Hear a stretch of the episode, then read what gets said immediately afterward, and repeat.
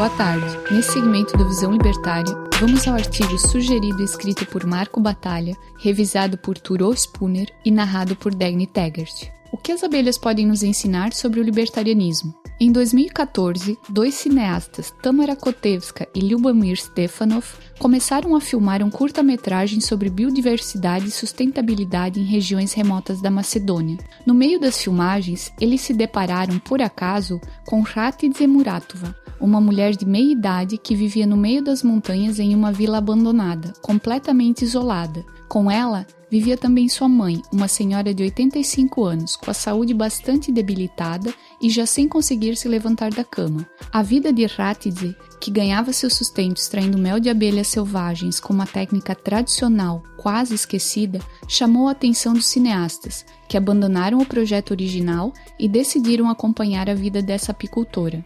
Durante três anos, eles acumularam 400 horas de gravações, a partir das quais produziram um filme chamado Honeyland, ou Terra do Mel, lançado no ano passado. O filme é belíssimo. Não por acaso ganhou vários prêmios, como de melhor documentário no Festival de Sundance, e está entre os 10 pré-indicados ao Oscar de melhor filme estrangeiro.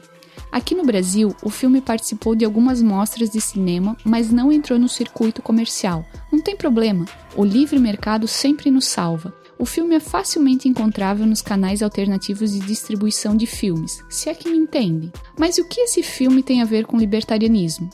Bom, ele nos ensina conceitos importantes sobre a teoria libertária. Vou contar aqui algumas das coisas que acontecem no filme, então, se preferir, assista ao filme antes e volte para cá mais tarde, certo? A vida de Hatidze é dura. Na vila em que mora não há praticamente nada. Não há eletricidade, não há esgoto, há apenas uma bica d'água e casas rudimentares, em uma das quais ela mora. A energia com que ela cozinha e se aquece vem da lenha que ela coleta nas redondezas. Ela representa aquelas pessoas que o governo usa como justificativa para roubar o gado, mas que, claro, são esquecidas logo após as eleições. Ela sabe disso. Ela sabe que não pode contar com políticos e trabalha arduamente para sustentar a si e a sua mãe. Aqui entra o conceito talvez mais importante para nós libertários, o de propriedade privada. Ninguém mais mora lá além das duas. Ratidze usa recursos naturais como água, madeira e abelhas, misturando seu trabalho a esses recursos. Dessa forma, ela se apropriou dos mesmos e se tornou sua legítima proprietária. Não foi preciso a bênção do Estado para isso. Aquele braço de rio onde ela tira água, aquele pedaço de floresta de onde ela coleta lenha, aquelas colmeias incrustadas nas rochas em locais quase inacessíveis das quais ela coleta o mel, todos esses recursos são legitimamente dela, pois ela os adquiriu por meio de apropriação original, os usa e os defende. Para saber mais sobre isso, assista ao vídeo É possível propriedade privada sem Estado? aqui no canal. Todos os dias, Hattie acorda cedo toma seu modesto café da manhã e sai para a labuta. Ela caminha por horas a fio inspecionando suas colmeias. Se o mel está bom e é abundante, ela coleta parte dele. Interessante que ela nunca coleta todo o mel, ela sempre deixa um tanto para as abelhas. Metade para mim, metade para elas, costuma dizer. O que isso ilustra é um outro conceito importante para nós, o de preferência temporal. Hatzi tem uma baixa preferência temporal, isto é, ela pensa a longo prazo. Ela sabe da importância de não exaurir seus recursos e, por isso, sempre divide o mel com as abelhas, para que estas consigam manter a colmeia funcionando. Em outras palavras, Hattis sabe a importância de poupar. Em seu livro Democracia o Deus que Falhou, Hope discute bastante esse conceito. Nossa tendência é ter uma alta preferência, é pensar a curto prazo, é procurar satisfazer nossos desejos mais imediatos, mas nosso enriquecimento depende de um aumento da produção, que por sua vez exige que acumulemos recursos. Hattins sabe disso. Sem nenhuma educação formal imposta pelo governo, ou talvez justamente pela falta dela, ela sabe da importância de se ir contra nossos instintos e de se acumular capital. Eis um contraste com o Estado, que aumenta nossa preferência temporal e faz com que queimemos capital, é só prestar atenção nas políticas econômicas atuais. Elas sempre buscam estimular o consumo e fazer a economia girar, certo? Voltando para o filme, Hattie guarda o seu mel em potes de vidro, desses que temos em casa. De tempos em tempos, ela pega o ônibus e vai vender seus potes na feira livre da capital do país, Skopje. Graças à altíssima qualidade do seu mel, consegue vendê-lo para os feirantes por um preço três vezes maior do que o mel comum. Tudo isso ocorre de um modo informal, sem que ela tenha de pagar a taxa de proteção para a máfia estatal. Ela não precisa de um selo de qualidade da vigilância sanitária do país para mostrar que o seu mel é excelente. Ela ignora alvarás, licenças e autorizações da máfia. Ela simplesmente vai até a feira e vende seu produto aos feirantes. Da mesma forma, esses não precisam de nenhum papel do governo para saber que o mel é de primeira. O papel dos feirantes mostra o quão importante é a atividade empreendedora. Motivados pelo lucro, eles compram o mel de Hatidze e o revendem por um preço maior aos consumidores finais. Que absurdo, mas valia. Eles estão explorando a pobre mulher. Muge o senhor bovino gadoso. Calma, senhor gadoso. Tudo é feito de forma voluntária, portanto, tudo é belo e moral. O lucro indica que os feirantes estão coordenando as ações da produtora com as dos consumidores, alocando recursos racionalmente e criando valor. Se estiver interessado nesse assunto, sugiro que assista ao vídeo Mais Valia Existe. Lá o Peter explica direitinho por que os esquerdistas estão errados e por que o lucro é importante. A rotina de Hatidze muda radicalmente quando uma numerosa família de ciganos chega à sua vila. A família, formada por Hussein Sam, sua esposa e sete filhos, ainda segue aquela tradição nômade.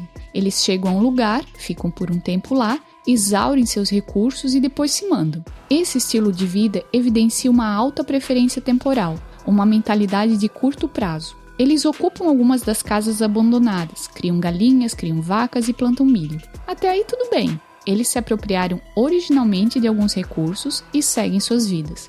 Hatids é bastante hospitaleira, torna-se amiga deles, gosta de ficar jogando conversa fora, brinca com as crianças e dá dicas para a família. Depois de um tempo, Hussein percebe o quão lucrativo é o negócio do mel e decide entrar nele. Sem as barreiras de entradas impostas violentamente pelo Estado, ele pode empreender livremente, arriscando-se nessa nova empreitada. Ao contrário de Hatzi, ele usa a técnica tradicional para a produção de mel, aquela com caixas colmeia e rainhas domesticadas, mostrando sabiamente que a propriedade intelectual não existe Hatzi dá uma série de dicas a Hussein e explica que o mais importante é sempre deixar metade do mel para as abelhas, para que elas possam se manter. Mas lembre-se, Hussein tem aquela alta preferência temporal. Ele ignora o conselho de Hatzi e vai retirando mais mel do que deveria de suas colmeias.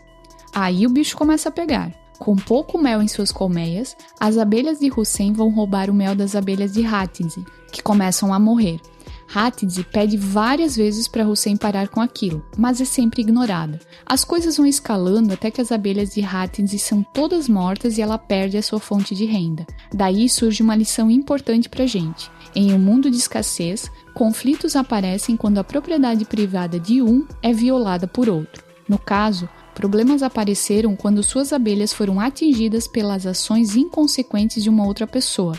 Hattinzi até ameaça processar Hussein, mas faz disso da boca para fora. Ela sabe que justiça estatal é utopia e que não tem nada que possa fazer. Resignada, Hattinzi vai usando o capital que acumulou para sobreviver até que consiga achar uma alternativa. Pouco tempo depois, as próprias abelhas de Hussein morrem, suas galinhas e vacas, que não recebiam os cuidados necessários, também vão morrendo por doenças. O solo exaurido já não rende boas colheitas de milho. Com os recursos naturais esgotados, não resta outra coisa à família de Hussein que não sair dali e procurar um outro lugar para morar.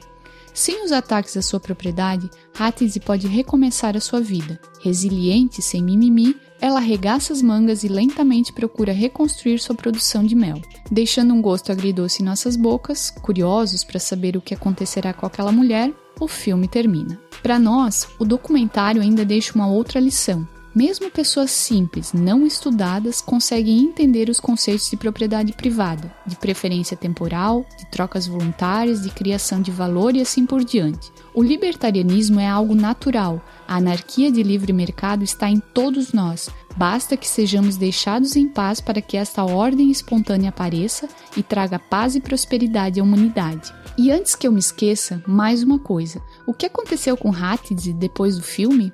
Mesmo sem nenhuma obrigação contratual, os diretores usaram parte dos lucros para comprar uma casa com eletricidade e um pouco mais de conforto para ela em uma vila próxima. Tudo isso voluntariamente. Ah, esse capitalismo malvadão, hein? Obrigada pela audiência. Se gostou do vídeo, não deixe de curtir e compartilhar. Se inscreva no canal e clique no sininho para ser avisado de novos vídeos. Até mais!